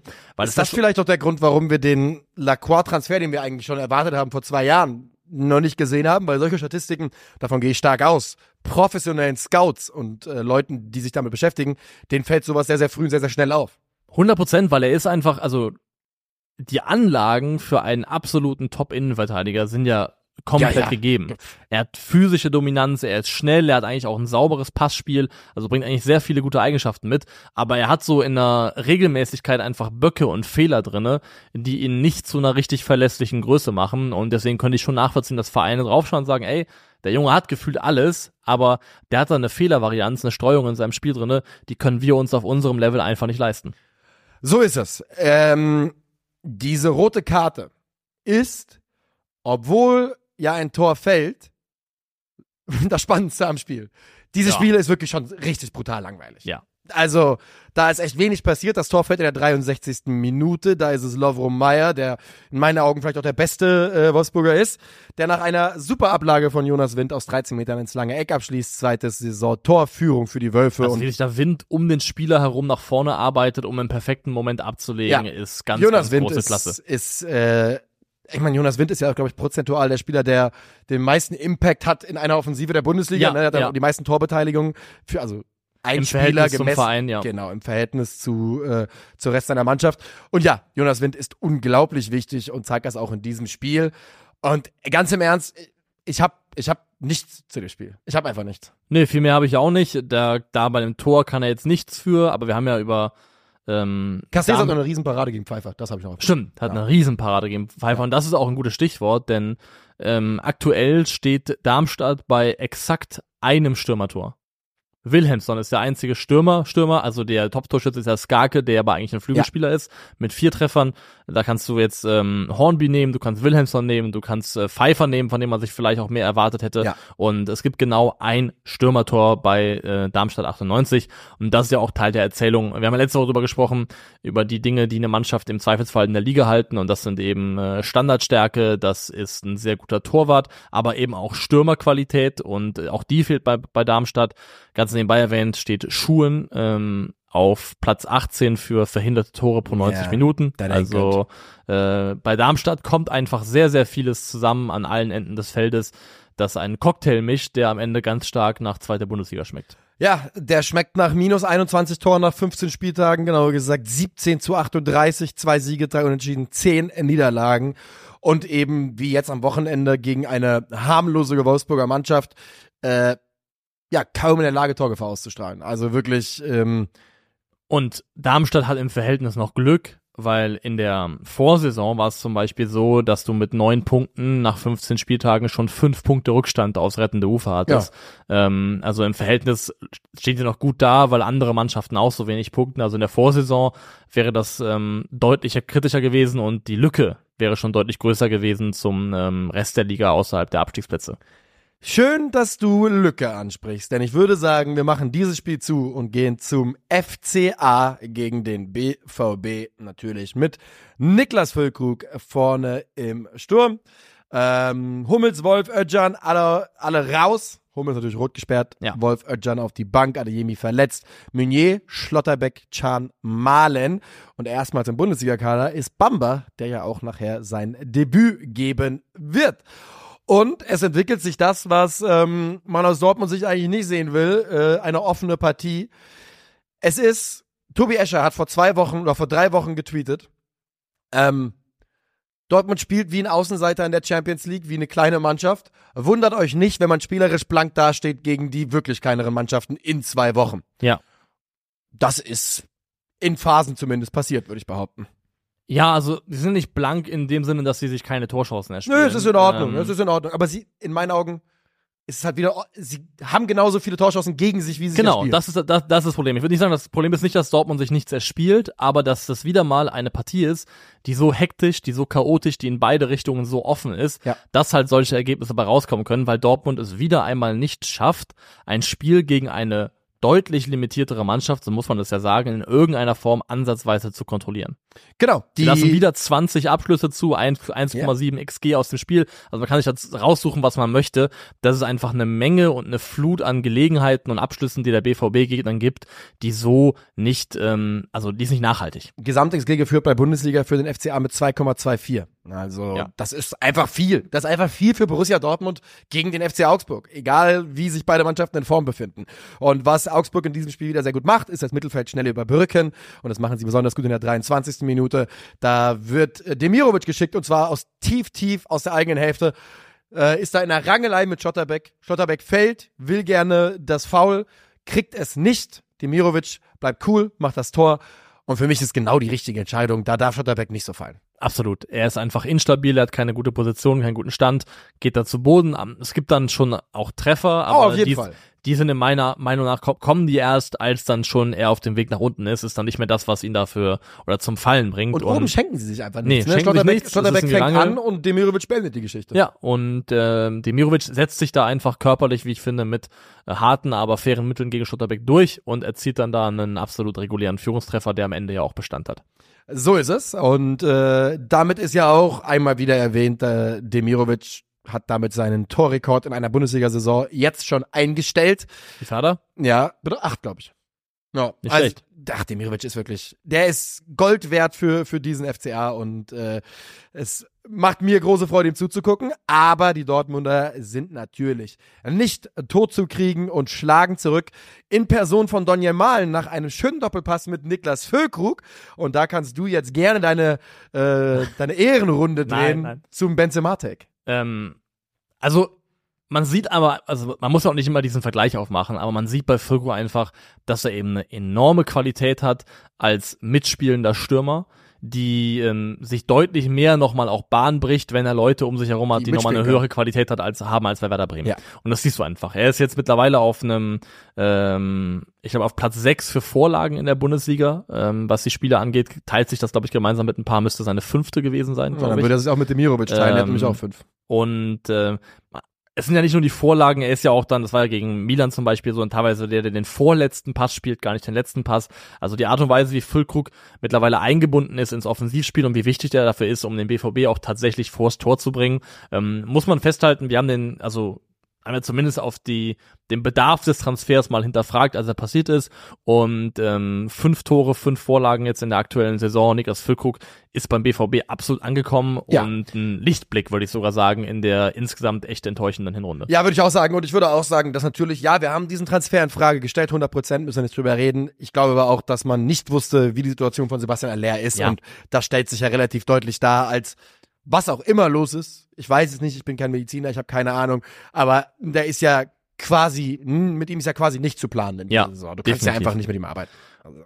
Und trotzdem ist eine der, der Angriff ist auch eines der wenigen Male, wo der BVB sich traut, vertikal mutig zentral du äh, durchzuspielen, wo Ja. sie dann eben über Reus gehen, über Malen gehen, der nutzt äh, Füllkrug als eine Art Wandspieler und macht dann eben den Abschluss und das machen sie einfach viel, viel, viel zu wenig. Wenn wir darüber sprechen, ähm, warum sind BVB-Spiele so offen? Warum kriegen die da keine, keine Kontrolle rein? Warum können sie Mannschaften wie den FC Augsburg nicht äh, limitieren in den Menge an Möglichkeiten, die sie ihnen einräumen? Ähm, heute ist tendenziell, glaube ich, die äh, fußballversnobteste Folge, die ich seit langem gemacht habe. Kann sein. hab- Ich, ich hab- ich, mach ruhig. Ich habe eben erst von Escadinias gefaselt. ja, bitte, mach und mal weiter. ähm, jetzt äh, möchte ich verweisen darauf, es gab ein Interview. Es war so eine Sponsorenmüllscheiße für Manchester City, aber wo Pep Guardiola und Magnus Carlsson zusammengesessen haben. Ich weiß nicht, ob du es mitbekommen hast. ja, also ich hab's ähm, gesehen, ich habe Screenshots gesehen. Ja. Genau, und daraus ist ein Zitat hervorgegangen, was aber, finde ich, ganz treffend ist. Also es wurde halt so ein bisschen auch drüber gesprochen. Was sind die Gemeinsamkeiten zwischen Fußball und Schach? Also wo ähneln sich diese beiden ähm, Aktivitäten, diese beiden Sportarten, wie man es so nennen möchte? Und da fiel halt eben ungefähr der Satz, Fußball ist wie Schach, kontrollier das Zentrum und du kontrollierst das Spiel. Und das macht ja auch Sinn, weil, also das ist ja tatsächlich so, sowohl ein Fußballfeld als auch ein Schachfeld ist ja räumlich limitiert. Es gibt Grenzen, Außenlinien ja, und ähm, aber da, also das ist nur, aber das ist doch nun, also brauchst du es sogar für Magnus Carlsson? nein, aber ich, also, das ist ja nichts Neues, oder? es ist nicht, nicht, Dass nicht um Kontrolle aus dem Zentrum ausgeübt wird, dass immer die, Ba- die, die Optionen größer sind. Du ja, hast in seit alle Richtungen Platz. sind die Spieler mit dem besten Ü Übersicht, mit der besten Passfähigkeiten im Zentrum geparkt. Genau, wo, Ja. wo ich eigentlich hin möchte, jetzt möchte ich dazu überleiten, Ja. dass ähm, du kannst bei Opta, bei, Op bei Opta kannst du einige Statistiken einsehen zu äh, verschiedenen Top 5 Ligen und unter anderem auch zur Bundesliga. Und die haben da etwas, das nennt sich äh, Zones of Control, Zonen Ja. der Kontrolle. Und da wird das Fußballfeld eingeteilt in der Länge 6 und in der äh, Breite 5, jeweilige, also in Rechtecke. Insgesamt wird das Feld runtergebrochen auf 30 Kacheln sozusagen und für jede einzelne Kachel wird ausgelesen, wer hat da wie viel Ballbesitz. Mhm. Also wenn wir jetzt zum Beispiel Dortmund nehmen, wird immer geguckt, wie viel Ballbesitz hat Dortmund in der jeweiligen Kachel. Und wenn Dortmund da mehr als 55 Prozent hat, wird die Kachel ihnen zugeschrieben. Wenn der Gegner mehr als 55 Prozent hat im Gegner und alles, was dazwischen liegt, wird als umkämpft An- bezeichnet. Und ähm, wenn man sich die Kacheln anschaut, die im Zentrum liegen, unmittelbar an der Mittellinie. Links und rechts davon. Mhm. Jeweils drei Kacheln. Da hast du quasi die sechs Felder, die quasi das Herzstück des Feldes ausmachen, wenn man so möchte. Das Herzstück des Fußballfeldes. Und sich da anschaut, wie viel Kontrolle haben da die Top 5 Mannschaften in der Bundesliga. Ähm, da ist der BVB mit im Schnitt 57,2 Prozent, Leverkusen mit 67,7 Prozent, Bayern mit 70 Prozent, Stuttgart mit 61,3 Prozent und Leipzig mit 64,3 Prozent. Und dann wird in meinen Augen ein Schuh draus. Der BVB ist die Mannschaft, die von den Top-Teams, die da oben sind in der Tabelle, den Top 5 Mannschaften, die, die mit Abstand, teilweise mit großem Abstand, 10 bis 13 Prozent ähm, zu den beiden Spitzenteams, Ja. äh, am wenigsten Kontrolle über das Zentrum des Feldes hat. Und das manifestiert sich genau in solchen Spielen. Leverkusen ist auch so stark, weil sie alles ersticken, weil sie das Zentrum so im Griff haben, dass auch wenn sie den Ball verlieren, sofort wieder drauf sein können im Gegenpressing. Und Dortmund kontrolliert das Zentrum nicht. Und deswegen sind die Spiele so chaotisch und so hektisch, wie sie sich darstellen. Die, der beste Dortmunder Spieler für was äh, Passquote betrifft, der ein Zentrumspieler ist. Die Innenverteidiger sind ja auch Zentrumspieler, klar, aber äh, ich meine, im Mittelfeldzentrum ist Emre Can. Der liegt auf Platz 51 in der Bundesliga. Davor sind Dennis Hussein Bajic, nur um ein Gefühl dafür Ja. zu bekommen. Ähm, auch Josua Kimmich ist da nicht weit, aber da sind eben schon acht Bayern-Spieler vorher. Ja. Und beim BVB sind Hummels, Süle und dann er auf 51. Und es ist eben genau das. Ich meine, dass das Zentrum beim BVB eine Schwäche ist. Das haben wir Anfang letzter Saison, glaube ich, angefangen zu sagen. Ja. Und das ist, also man, das wird bedingt durch verschiedene Dinge. Einmal durch Passentscheidungen. Der BVB baut ständig über Außen auf, ständig flach über die Außenverteidiger und nimmt teilweise einfach auch Pässe nicht wahr, die da sind. Das hatten wir auch schon mal das Thema beim Spiel Dortmund gegen Stuttgart in der Bundesliga. Ähm, war das Bundesliga oder Pokal? Doch, Bundesliga war das. Die waren, Ähm, waren, waren beiden schlecht. Genau, aber in der Bundesliga war das, wo ich auch mal ein paar Bilder gepostet hatte, wo der BVB ähnliche Passoptionen wie der VfB hat ins Zentrum rein, aber sie einfach nicht wahrnimmt, sie einfach nicht spielt. Also das heißt, Die trauen sich, ich weiß nicht, ob sie es nicht sehen, aber es fühlt sich an, wie sie trauen sich nicht. Genau, das ist einfach nicht vorgesehen, das sind keine Automatismen, das ist nicht eingeschliffen und dann machst du es einfach nicht. Das ist das eine Thema. Und du hast halt auch Spieler, die eine absolute Tendenz dazu haben, das Zentrum freizuräumen. Emre Can, dieses Fallenlassen in die Abwehr ist halt in neun von zehn Fällen keine taktisch clevere Idee, sondern ein Alibi-Move, Ja. weil er sich selber wohler fühlt, wenn er nach vorne blickt. Emre Can fühlt sich unwohl, wenn er den Ball kontrollieren muss mit Rücken zum gegnerischen Tor. Wenn er nicht weit, wenn er das Spiel nicht vor sich hat. Und das macht aber, das hilft einfach nicht, weil du machst dann teilweise das ganze Zentrum blank und wunderst dich dann, warum du dort in dieser entscheidenden Zone Spiele nicht an dich reißen kannst. Dieses Spiel endet jetzt 1 zu 1. Ich finde, dass klar der BVB die etwas bessere Mannschaft ist. Ich finde das 1 zu 1 aber vollkommen in, äh, in Ordnung. Ich möchte mal Folgendes vorlesen, die Ergebnisse vom BVB seit dem 29.10. Ja, seit Ende Oktober. Also man hat am 20.10. fürs Protokoll 1-0 gegen Bremen gewonnen. Jetzt geht's los mit dem 3-3 gegen die Eintracht. 0-4 gegen Bayern. 1-2 gegen den VfB, 4-2 Sieg gegen Gladbach, 1-1 gegen Leverkusen, 2-3 gegen Leipzig, 1-1 gegen Augsburg und bei Gott verlieren die morgen gegen Mainz 05. Es wird 100% passieren. Es ist, muss leider, es ist, das passt zu gut rein. Mach mal bitte einen Jinx Protector, weil Jinx Protector ist hiermit Ja. ausgesprochen. Was ich nur sagen möchte, ist, der BVB hat äh, sieben Punkte aus den letzten sechs Bundesligaspielen geholt.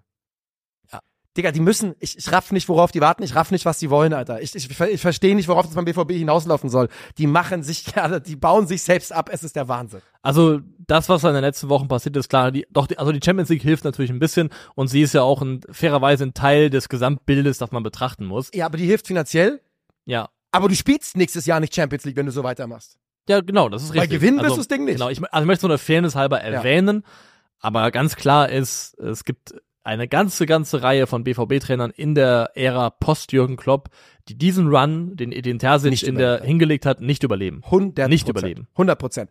Es ist, äh, Mann, die haben, ne, Dortmund hat nichts mit der Top 4 der Bundesliga zu tun. Nur um das mal ganz kurz deutlich zu machen. Wir haben Leverkusen, Bayern, Leipzig und Stuttgart. Da sind nur fünf Punkte nur zwischen Dortmund und Stuttgart. Ob das nur ist, muss jeder selbst be äh, beurteilen. Damit wir uns einmal richtig verstehen. Der FC Bayern München, der erklärte große Gegner von, von Borussia Dortmund, hat ein Spiel weniger. Wenn die gegen Union Berlin gewinnen, haben die 38 Punkte, sind die 12 Punkte vor, vor Borussia Dortmund. Torverhältnisse, Leverkusen plus 30, Bayern plus 33, plus 21, plus 15, dann kommt der, dann kommt der BVB plus 5. Der BVB ist, hat dasselbe Torverhältnis wie die Eintracht, hat ein vergleichbares Torverhältnis wie die TSG Hoffenheim und punktemäßig sind sie auch näher dran an Freiburg, Hoffenheim und an der Eintracht Ja. als an der, an den Top 4 der Bundesliga. Diese, diese Lücke, die wir eben angesprochen haben in dem Bereich, ganz spezifisch, ähm, Im Abschiedskampf hinten. nee, ähm, mit den Prozenten im Ballbesitz im, Ah, ja, ja, im Zentrum. Dieser Qualitätsunterschied zwischen den oberen vier und dann Dortmund, der manifestiert sich in ganz, ganz vielen Bereichen. Ja. Also ob das jetzt äh, kreierte Chancen aus dem Spiel sind, was auch immer. Ähm, du hast Leverkusen, Bayern, Leipzig und Stuttgart, die in vielen Belangen oft in relative, relativer Nähe zueinander liegen von dem, was sie an Output kreieren etc. etc. Und dann kommt Dortmund. Ja. Hast du ganz, ganz oft. Und das zeigt einfach, dass der BVB, wie du auch selber gerade gesagt hast, gefühlt in seiner spielerischen Leistungsfähigkeit näher dran ist an Platz 6, 7, 8, 9 als an 1, 2, 3, 4. Die nächsten Gegner sind jetzt Mainz, Darmstadt, Köln, Bochum, Heidenheim. Ne? Wir Ich wissen sehe also schon 15 Punkte und dann plötzlich alles wieder gut. Alles wieder super. Alles wieder gut. Und dann verstehe ich auch, dass man sagt, ja, wir haben doch jetzt die geschlagen, die wir schlagen sollen. Ja, aber ihr holt keine Punkte in dieser Saison gegen Mannschaften, gegen die man Punkte holen sollte, wenn man eben oben mit dabei sein möchte. Und ich bin komplett bei dir. Die werden wahrscheinlich, also es gibt jetzt nur zwei Richtungen. Ne? Entweder die verlieren eben gegen Mainz, was auch reinpassen würde, und dann ist komplett Feuer über Weihnachten und es wird irgendwie darüber geredet, wie auch immer, ob Sebastian Kehl gehen muss. Das ist ja dann die nächste Eskalationsstufe, dass warum auch immer Kehl genauso in der Verlosung zu sein scheint. Emma muss weg, die Biene ist schuld. Die, vielleicht, ja, genau. Die Biene Aki Watzke. Und, ähm, aber, oder sie gewinnen eben ab jetzt. Hässliche Spiele, 1-0, 2-0, 2-1, 1-0 und haben eben diese 15 Punkte aus den nächsten fünf. Es ist auch möglich, aber klar ist, es ist sehr, sehr, sehr, sehr, sehr wild, was beim BVB in dieser Saison passiert. Wild, ähm, weiß ich nicht, ob das das Prädikat ist, dass das Spiel Freiburg gegen Köln äh, beschreibt. Wild ist, Ja. ähm, dass der FC Köln ernsthaft glaubt, dass sie mit dem, was sie dort anbieten, Das ist es. ähm, Schön, irgendwas rausholen können. Ähm, aber viel mehr Wildes war an diesem Spiel, das ja auch dann beeinflusst wird durch einen äh, Platzverweis von äh, Chabot. Ja. Ähm, also viel Wildes war da nicht dran. Nein, meine Frage ist, Steffen Baumgart, was geht vor in deinen kleinen Rostocker Kopf? ähm, das ist natürlich ein Thorsten Leger Zitat.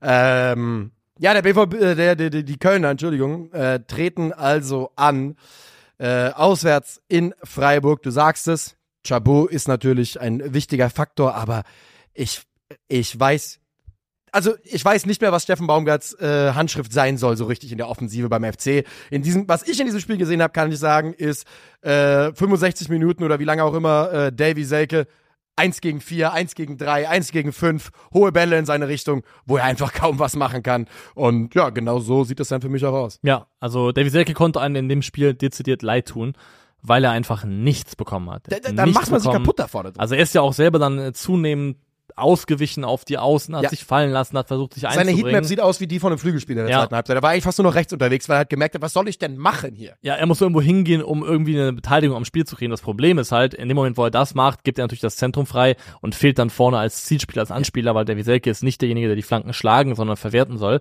Ähm, aber ganz, ganz elendige, beschissene Situation für einen Stürmer. Du hast dann eben die, ähm, die gelb-rote Karte für Chabot, die das Spiel dementsprechend beeinflusst in der zweiten Halbzeit. Das ist in der 62. glaube ich, dass er eben dann fliegt. Ähm, er fliegt dann auch in Summe auch zurecht. Es geht in Ordnung, das so zu ahnden.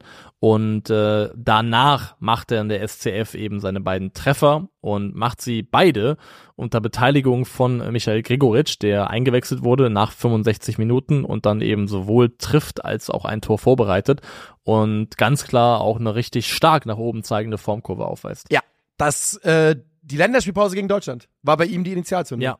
Seitdem ähm, geht das in eine sehr, sehr gute Richtung.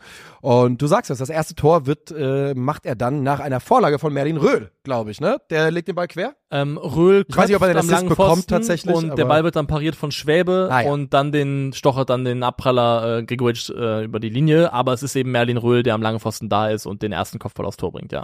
Ja, So ist es. Und äh, Röhl, wir haben gestern drüber geschrieben, du hast dann auch getweetet, es, das ist einfach ein geiler Kicker, diese Kombination aus den technischen Fähigkeiten, die er mitbringt, ähm, mit 1,92 Meter und äh, und auch mit der Frage, mit der wirklich für mich noch komplett legitimen Frage, was eigentlich seine Zukunft positionsmäßig, weil mir gefällt das eigentlich immer gut, wenn er vorne im Zentrum auftaucht.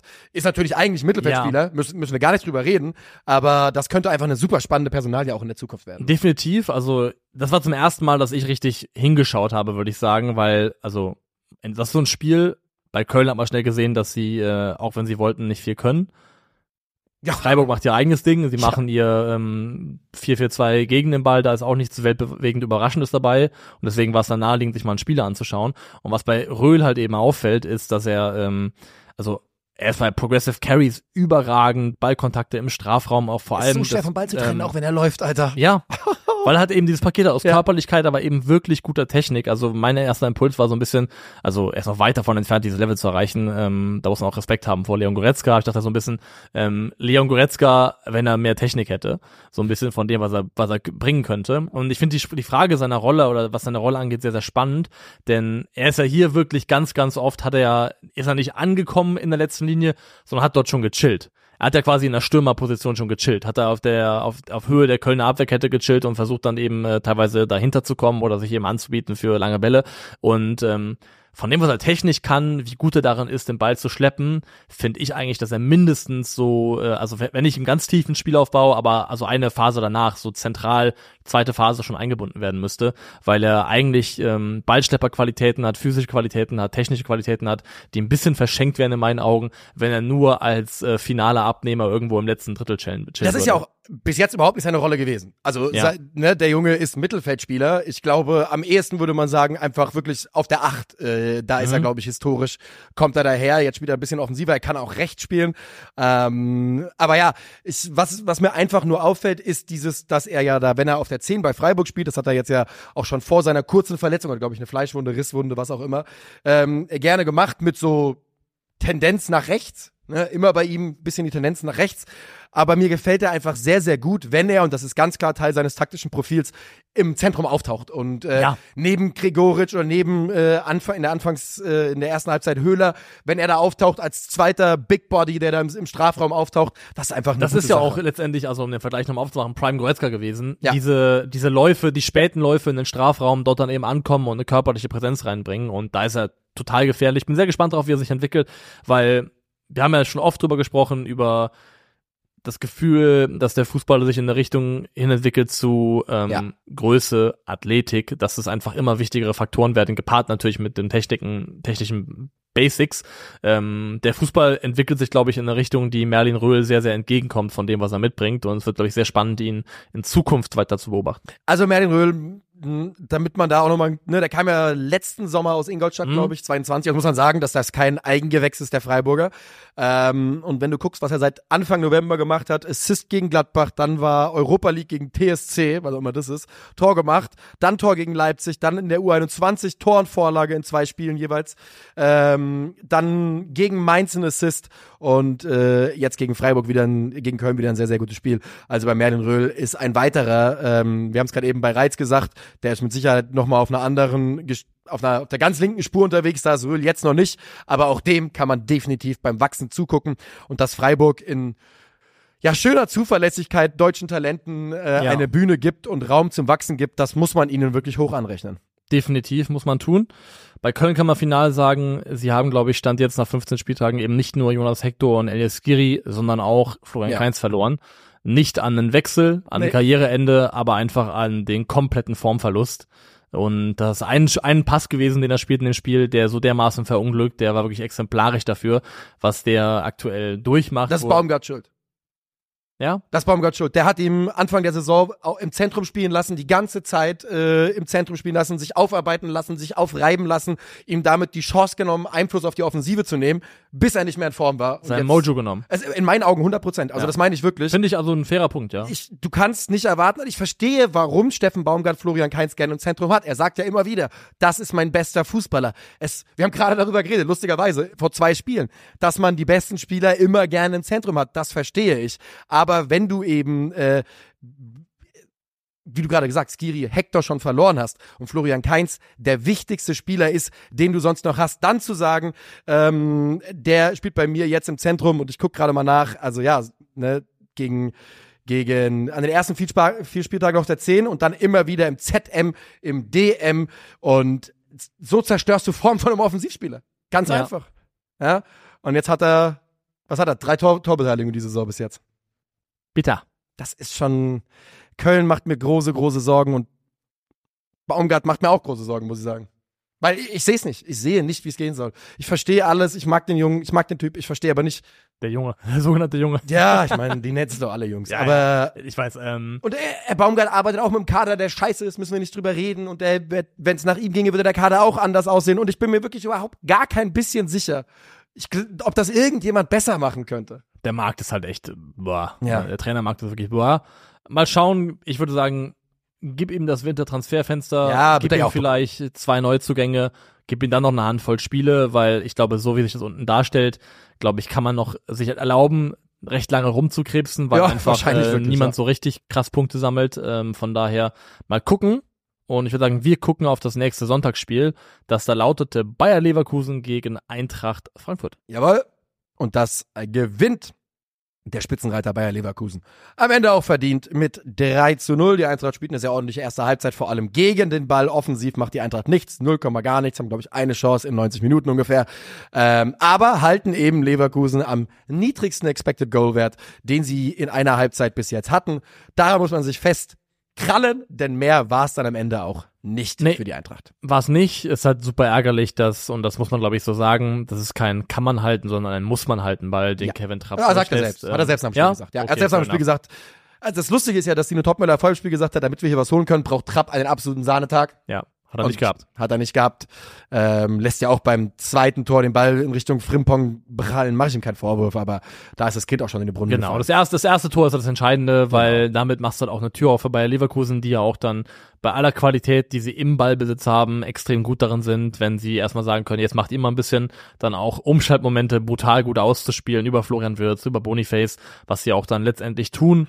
Und ja. Bei der Eintracht siehst du halt auch, ne, da ist Mamouches raus und dann spielst du mit Fares Chaibi im Zentrum. Ja. Also, genau, also das, das, ist einfach, äh, Frankfurt hat da eine Offensive gehabt, die nicht in der Lage ist, nee. ähm, gegen Bayer Leverkusen irgendwas Nennenswertes auszurichten. Also einfach kann man ganz klar sagen, und das ist ja auch in dieser Bundesliga-Saison so ein Klassenunterschied. Ich habe da nichts schön zu reden, nichts zu verteidigen.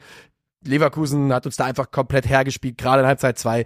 Oh, aber es ist auch nichts anderes, als ich erwartet hätte. Florian Wirtz, absolutes Banger-Tor. Victor Boniface ist zurück nach seiner Scoring Drought, kann man es offiziell nach sagen, glaube ich. nach meinem Kickbase verkauft, offiziell. So ist Er es. hat wirklich sich den Dip genauso genommen mit Ja, dem ja. Fenster, wo ich ihn hatte. Das Ja. ist eine der größten Affronts und Frechheiten. die Er gönnt man- nicht, ne? Er gönnt überhaupt nicht. Also Pacho fand ich, hat wieder gut ausgesehen und bei Pacho gibt's jetzt übrigens erste Gerüchte, also dass der Junge bald mit großen Vereinen in Verbindung gebracht würde, Ja. ist ja kein Geheimnis. Bei Real Madrid ist Alaba ausgefallen und es gibt Pacho-Gerüchte in äh, spanischen Medien. Linksfuß, jemand, der sowohl Außen- als auch Innenkompetenzen Yep, hat. man, Ja. erkennt, man erkennt schon, warum äh, das so ist. Ähm, ich glaube jetzt nicht, dass, dass er unbedingt diesen Meter schon gehen sollte oder gehen wird. Aber ähm, ja, also ich, ich kann wirklich, ich hab das, Kategorie Spieler, die nicht länger als zwei Jahre bleiben, allerhöchstens. Ja, ja, ja, ja, klar, klar, klar. Ich habe aber wirklich zu dem Spiel jetzt nicht mehr zu sagen und ich finde, man, man sieht in diesem Spiel einfach, dass wo der Eintracht-Kader seine Schwächen hatte. Ja. Das ist gar kein Geheimnis. Robin Koch angeschlagen. Ich habe jetzt heute noch nicht nach dem Update geschaut, was seine Verletzung betrifft. Und Jens Petter äh, Elias Giri ist zurück. Das ist wenigstens eine positive Meldung, genauso wie das Elias Baum inzwischen wirklich sich langsam an diese Mannschaft dran Ja. spielt und gestern auch in Minute 73 aufs Feld kommt. Wir haben ja in diesem Spiel auch nichts Neues über Bayer Leverkusen gelernt. Nein. Von daher sehe ich da auch keinen Grund, da jetzt ewig lang zu verweilen, weil es war einfach more of the same. More of the same ist in dem Fall was sehr, sehr Gutes aus Leverkusener Sicht, aber ähm, da gibt es für mich auch jetzt nicht wahnsinnig viel Grund, noch länger bei diesem Spiel zu verweilen. Dann gehen wir doch lieber zum letzten Spiel, äh, das wir hier besprechen werden. Und auch mal, falls ihr euch wundert, wir lassen Hoffenheim äh, gegen die anderen aus äh, und gehen direkt zu Bayern gegen Stuttgart, wo die Bayern eine Effizienz-Masterclass abliefern, denn sie haben deutlich weniger Ballbesitz und lassen Stuttgart trotzdem, ich glaube, das kann man so sagen, keine Chance. Gar keine Chance. Ähm, das hatte Mourinho mal gesagt, man kann auch Spiele kontrollieren, ohne den Ball zu haben. Und das hat man hier komplett gesehen. Ähm, ich behaupte, der letzte Bayern-Trainer, unter dem eine derart pragmatische Spielanlage in einem Heimspiel möglich gewesen wäre, war Nico Kovac. Sowas? Nicht mal, nicht mal. Soll ich dir sagen, warum? Also vom, von Ja. der, vom Trainer her ja. Aber Kovac hat so viel Shit bekommen, wenn er defensiv äh, stabil spielen wollte bei Bayern, Ja. dass er sich irgendwann nicht mehr getraut hat. Der letzte Trainer, wo die Bayern so wenig Halb, Halb, äh, Spiel, Ballbesitz in einem Heimspiel hatten, war Jürgen Klinsmann. Good old times, Alter. Wenn wir von Better wenig days. Ballbesitz reden, bedeutet das in diesem Fall laut Sofascore 37 Prozent für die Bayern. Ja. Das Das, ist schon ist sehr, sehr wenig. Zu Hause. ultra wenig, ultra wenig zu Hause. Ähm, und ja, das hätte es definitiv weder unter dem Hansi Flick unter noch unter dem Nagelsmann wäre so ein Spiel jemals zustande gekommen. Niemals, niemals, niemals. Aber das ist ja auch dann ein Zeichen dafür, also dass Thomas Tuchel schon hat sich auch, glaube ich, finde ich, also über die Jahre einfach mehr in eine pragmatisch denkendere Ja. Richtung entwickelt von dem Art Trainertyp, der ist. Und soweit muss man auch sagen, das Ganze relativiert sich ein bisschen dann, wenn man auf den wunderbaren Field Tilt schaut, also auf den Ballbesitz im jeweiligen Angriffsdrittel. Da hat der VfB auch ein leichtes Übergewicht, aber eben nicht mehr so krass. Da ist es 46,2 Prozent FC Bayern, 53,8 Prozent ähm, VfB Stuttgart. Zeigt so ein bisschen, dass der Ballbesitz, den der VfB hatte, halt primär da stattgefunden hat, wo der FC Bayern damit sehr, sehr gut leben konnte. Vor allem, Genau das ist dass sie ja innerhalb von zwei Minuten auch in Führung gehen. Genau. Sie geben ihnen einfach den Ballbesitz in den ungefährlichen, neutralen Gebieten des Feldes, sagen, macht mal. Und du sagst es, äh, es spiegelt sich nicht, nur- nicht nur im Field Tilt wieder, es spiegelt sich in absolut jeder einzelnen Statistik wieder. Äh, die Bayern mit 8 zu 2 Shots on Target, 17 zu 6 Schüssen insgesamt, 6 zu 2 Ecken, ähm, mit 5 zu 0 Großchancen, mit 3 zu 0 gefährliche Konter, mit 12 zu 4 Abschlüssen inside, äh, inside the Box, also innerhalb des 16ers. Die Bayern ganz einfach in jeder relevanten Statistik, die du dominieren willst, wenn der Ballbesitz nicht wichtig ist, besser. Und tun das, dominieren eben genau das. Ja, und ähm, ich find's total fair, so zu spielen. Ich find's absolut in Ordnung, weil Oh, du, ich auf jeden Fall also auch. du hast halt, also auch der FC Bayern weiß und vor allem muss man auch fairerweise sagen, sie gehen da rein mit dem Ausfall ihres designierten Mittelfeldzentrums. Goretzka und Kimmich fehlen beide kurzfristig aufgrund von, aufgrund von Krankheit. Pavlovic und Guerrero spielen da. Ja. Kann man also auf der Ebene auch total nachvollziehen, dass du erstmal einen konservativeren Ansatz vielleicht jeden Fall, auswählen ja. möchtest. Vor allem, weil du halt auch weißt, dass der VfB ähm, sehr gut darin ist, dann die, wenn, wenn du ihnen Räume gibst, wenn du Räume lässt, diese zu bespielen. Und das hat eben der FC Bayern, finde ich, sehr, sehr gut gemacht. Wenn man sich anschaut, auch ähm, wie dann der FC Bayern gegen den Ball verteidigt hat, gerade wenn es dann in der eigenen Hälfte war, ähm, war es eben nicht immer nur 4-4-2 oder sowas, sondern was oft mir aufgefallen ist, dass äh, Pavlovic ähm, sich zwischen Abwehr und Mittelfeldreihe positioniert hat. Das war mal ein 4-1-3-2, mal ein 4-1-4-1, wo dann Thomas Müller vorne der einzige Anläufer war. Und Pavlovic war so ein bisschen dafür da, zumindest über einige Phasen des Spiels, derjenige zu sein, der die, ähm, der, der so, sofort eingreift, sobald sich ein VfB-Spieler aus der ähm, Offensivlinie in diesen Zwischenraum fallen lassen möchte, weil also gerade Dennis Undaff lebt ja da in diesem Zwischenraum. Der bewegt sich nirgendwo lieber als eben ähm, letzte Linie und dann so ein bisschen fallen lassen und zwischen Abwehr und Mittelfeld angespielt werden, dort aufdrehen können. Und Pavlovic war absolut dafür da, das zu ersticken, das nicht zuzulassen und ähm, hat das im Stream gar nicht so sehr mitbekommen, hat mir auch wieder ein bisschen gezezeigt, wie limitiert äh, Ja, man, Stream ist immer. man Fußball guckt und Sachen wahrnimmt Ja. in so einem Kontext. Ähm, aber Pavlovic hat das, wenn man die Nachbetrachtung nochmal dazu nimmt, wirklich richtig, richtig Ja. gut gemacht. Ach, 86% Passquote, 43 von äh, 50 hat der zwei seiner drei langen Bälle angebracht, hat äh, ich glaube 50% seiner Zweikämpfe gewonnen, 50% seiner Luftzweikämpfe. Das äh, sind jetzt statistisch keine Ja. Monsterwerte, aber es sind eben genau die wichtigen gewesen, denn der VfB kam zu kaum gefährlichen Abschlüssen. Aber er war auch immer da, wo er sein musste, hat dann, wie gesagt, das getan, was er auch von ihm verlangt wird oder von der. Rolle verlangt wird, die sogenannte Position halten und besetzen. Ja. Und ähm, hat eine Szene, wo er so einen Bodyfeint macht, so eine Körpertäuschung und eine auswackelt und dann nach vorne geht, diagonal mit einem hohen Ball verlagert. Also der Mann hat ja auch technische Fähigkeiten, Ja. die richtig, richtig gut aussehen. Also Es gibt so kleine Momente manchmal, wo ich das Gefühl habe, er ist noch vom Tempo überrascht. Aber das darf man auch absolut noch Ja. sein in seinem zweiten, dritten Bundesliga-Einsatz. Ersten von Anfang für an, den FC Bayern. Ne? Für den FC Bayern. Ähm, also er hat in diesem Spiel zum Beispiel relativ viele Ballverluste, glaube ich, gehabt. Ähm, also fast doppelt so viele wie Rafa Guerrero. Aber weißt du, das, wie gesagt, in in einem Rahmen, wo es dem FC Bayern nicht wehgetan hatte, hat sie es immer äh, nicht wehgetan hat, hat sich das immer noch bewegt und das muss ja auch bei einem jungen Spieler so äh, zugelassen werden. Gefühlt hat dir Rafael Guerrero auch so ein bisschen äh, Verantwortung übernommen für seinen jungen Nebenmann, denn er hat wirklich in der Art und Weise auch gegen den Ball gearbeitet. Also Rafael Guerrero ist in dem Spiel knapp über 13 Kilometer gelaufen. Nice. Jemand hat getweetet, so viel ist er in seiner Gesamtzeit BVB nie gelaufen. ja, das kann absolut sein. Ähm, und hat auch, glaube ich, im, was das defensive Zweikampfspiel angeht, wirklich richtig gute Zahlen aus Parkett, Parkett gebracht. Ich schaue mal gerade nochmal bei Fottenbob nach. Fünf von sieben äh, Duel, Ähm, Duels gewonnen. Ja, also einfach auch, auch im Zweikampf stark gewesen, bissig Ja. in den Duellen. Ähm, eine Art und Weise, die man so nicht immer von ihm kannte. Und äh, alles in allem ist es ein hochverdienter Sieg für den FC Bayern. Und Ähm, Rafael Guerrero übrigens, was für den immer, immer, immer Rest seiner Karriere, worauf er sich verlassen kann, ist, dass ich ihm gerne zuschaue. Ja. Das ist einfach, es macht einfach Bock, Rafael Guerrero beim, beim Kicken zuzugucken. Äh, Harry Kane macht das 1 zu 0. Das Ganze entsteht nach einem tollen Pass von Thomas Müller.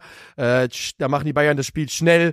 Äh, Nübel wurde da gestern so ein bisschen im Chat angezählt, dass er da rausgeht. Ich glaube, der ist, ich meine, ne, der ist, er kann nichts dafür, dass er überhaupt in dieser Situation landet. So machen sie dann äh, das erste, das 2 zu 0. Und da machen die Bayern davor, glaube ich, zwei Tore, die ihnen zurückgepfiffen werden. Ne? Ja. Kim und äh, da wird doch, beim, beim Kim-Tor wird auf jeden Fall über einen VAR-Ausfall gemunkelt. Genau, da Ähm. kriegt man erstmal gar nichts gezeigt und sagt, dann kriegt man gesagt, war abseits, haltet die Fresse. Ähm, dann ist es wieder Harry Kane in Minute 55 mit seinem zweiten Treffer. Das ist nach dem Standard tatsächlich auch. Ja, ne? ich glaube, das ist eine, Standard zu Kim und dann von, nee, von Karasor ist er dann. Von Karas Ohr ja, geht er nämlich zu Harry Kane. Harry Kane. Der genau. macht ihn rein und das 3-0 ist dann der angesprochene Kim nach dem angesprochenen Pavlovic-Freistoß. Ganz genau. Und das geht dann am Ende auch tatsächlich auch so in Ordnung. Ich finde beim VfB hat dann Lehrgeld. Absolut, Stichwort gezahlt. Lehrgeld. Ja, es ist ein Lehrgeldspiel gewesen. Ich finde, der VfB hat so ein bisschen das Auge nicht gehabt oder auch den Mut nicht für diesen äh, letzten Pass oftmals. Ähm, es gibt eine Szene, da wird mal Kim aus der Abwehr rausgelockt und da macht äh, Girassi dann diese, den Lauf in die Tiefe. Das ist auch das, was den VfB eigentlich auszeichnet, diese gegenläufigen Bewegungen. Und in der ersten Halbzeit sieht das noch besser aus als in der zweiten. Ja. Da sieht es noch aus, als könnten sie daraus was, was machen. Aber sie, also Girassi hatte einige Läufe angeboten, wo der Ball einfach nicht kam. Und am Ende war auf jeden Fall einer, wo er so richtig entnervt, wie ein Rumpelstilzchen so sich selber auf die Oberschenkel haut und so ein bisschen Frust einfach auch zeigt. Und ich glaube, da hat beim VfB so ein bisschen ähm, das Letzte gefehlt oder dass dann eben die Ausführung gehapert hat. Zum Beispiel gab es auch diesen Einpass, wo äh, Stiller auf Führig steckt und der Ball von Manuel Neuer aufgelesen wird, wo man sagen kann, wenn der Pass ein bisschen besser temperiert kommt, kann daraus eine Stimmt große Chance ja. entstehen. In dem Moment gab es ja auch noch. Also ich finde, da hat der VfB einfach entweder in der Umsetzung oder in der Idee an dem Tag nicht den oder nicht den besten Tag erwischt. Aber ganz ehrlich,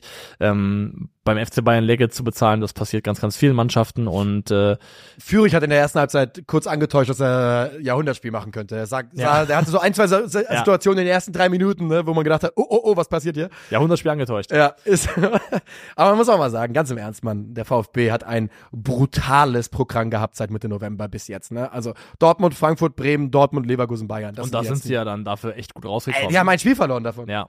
Die haben einfach nur gegen Bayern verloren. Die haben Dortmund zweimal geschlagen, die haben die Eintracht geschlagen, die haben Bremen geschlagen und die haben jetzt gegen die Bayern verloren. Jetzt haben sie Augsburg noch am Mittwoch und dann geht's in die verdiente Winterpause und äh, Man überwintert so oder so auf in den Top 4 Ja. und das ist ähm, ja riesengroß, wird's auch bleiben. kann man gar nichts zu sagen, außer dass wir zu 11. Spieltags gehen. Ganz genau. Und äh, die sieht folgendermaßen aus. Wir haben im Tor Kuhn Castells alleine für seine Rettungstat gegen Pfeiffer. Wir haben äh, Bayerns Kim und Heidenheims Gimber in der Innenverteidigung. Auf der linken Seite Benzebaini, auf die rechte Seite haben wir Rocco Reitz geparkt, der dort natürlich nicht traditionell zu Hause ist, Ja. aber ich würde tatsächlich sagen, wenn man Rocco Reitz als Notnagel rechts hinten hinstellt, würde ich davon ausgehen, dass er das vernünftig runterspielen kann. Denke ich auch eigentlich. Ähm, weil er ein intelligenter Fußballer ist, weil er einen guten Motor hat und eine gute Technik, von daher warum nicht. Doppel-6 bestehend aus Palacios und Pavlovic, äh, Doppel-10 Kevin Stöger und Florian Wirtz, Doppelspitze Michael Gregoritsch als Joker Tor und Vorlage und Doppelpacker Harry Kane, der jetzt bei 20 Ja, 20. Saison, ich glaube, Ja. übergreifend. Ich weiß nicht, ob es nur Bundesliga ist. Aber Könnte aber auch durch, nee, könnte durchaus nur Bundesliga könnte sein. durchaus sein. Wir gehen mal kurz noch, das ist der letzte Dienst, den wir heute noch erbringen, ist das nachzuschauen. Das ist der Harry vorletzte Kane. Dienst, wir tippen nämlich auch noch. Stimmt, wir, ach stimmt, ist der Spieltag. Ey, du bist clever. Heute bist du echt Mhm. schlau. Ähm, 20 Tore in der Bundesliga. 20 Tore in der Bundesliga nach 15 Spieltagen. Äh, we coming for you, Robert Lewandowski. Ähm, Verrückt, Alter. Das ist wirklich verrückt. So, ähm, während du dein Tippspiel aufmachst, Hab's offen. sage ich dir, das erste Spiel ist Bremen gegen Leipzig. Irr. Ähm, das ist ein einseitiges Irr, aber es ist ein Irr. Äh, ich hoffe und bete auf ein überraschendes 2-2 zu Werder. Das wäre absolut wunderbar. Ich tippe 0 zu 3. Ja. Dann, Dienstagabend, 20.30 Uhr, Dortmund gegen Mainz. Ich sag einfach 1-2. Es würde zu gut in die beiden, in die Saisons reinpassen. Ich glaube, so schnell werden wir es nicht los. Äh, 2-0 BVB. Ja, das. Mit einigen Torchancen für Mainz zu 5. Hoffenheim gegen Darmstadt. Oh Junge, das ist schon wieder sexy hier, ja. 4-1. 3-0 habe ich getippt. Dann haben wir Union gegen Köln. Boah. Da geht's ja echt um einiges. Belgien. Äh, Belgien-Spiel, 0-0. 0-0. Ja. 1-0 Union. Okay. Dann haben wir Leverkusen gegen Bockum. 4-0. 5-0. Mhm. Frankfurt gegen Gladbach fragst du mich. 2 zu 1. Realistisches 1 zu 1. nee, ich sage auch 2-2-1 SGE. Dann haben wir Wolfsburg gegen die Bayern. Wolfsburg gegen die Bayern endet mit einem 1 beide. 1-4. Du willst wirklich, Alter, du willst die so dringend zum Meister machen, Wolfsburg. Äh, Stuttgart ja. Augsburg? Stuggi gegen Augsburg ist ein 2-0. Ich glaube eigentlich, dass Augsburg sich ja gut wehren wird. Zwei beide. beim 2-0. Ja, finde ich, find Ich ich komplett einen in kleinen. Dämpfer zum Abschluss hier. Finde ich komplett in Ordnung. Ähm. Und dann haben wir noch Heidenheim gegen Freiburg. Alter, Gauner unter sich. Mhm. Äh, Heidenheim gegen Freiburg endet äh, 1 beide. Ich sag 0 zu 1. Und ich sage, wir hören uns wieder am Donnerstag zum letzten Bundesliga-Rückblick dieses Jahres. Und auch der letzten Podcast-Folge dieses Jahres. Genau das so werden wir nochmal am Anfang am besten sagen, in der nächsten Folge, damit es Yes. auch alle mitbekommen haben. Aber wir machen danach eine äh, kleine, aber feine äh, Winterpause und sagen bis dahin auf Wiedersehen. Tschö.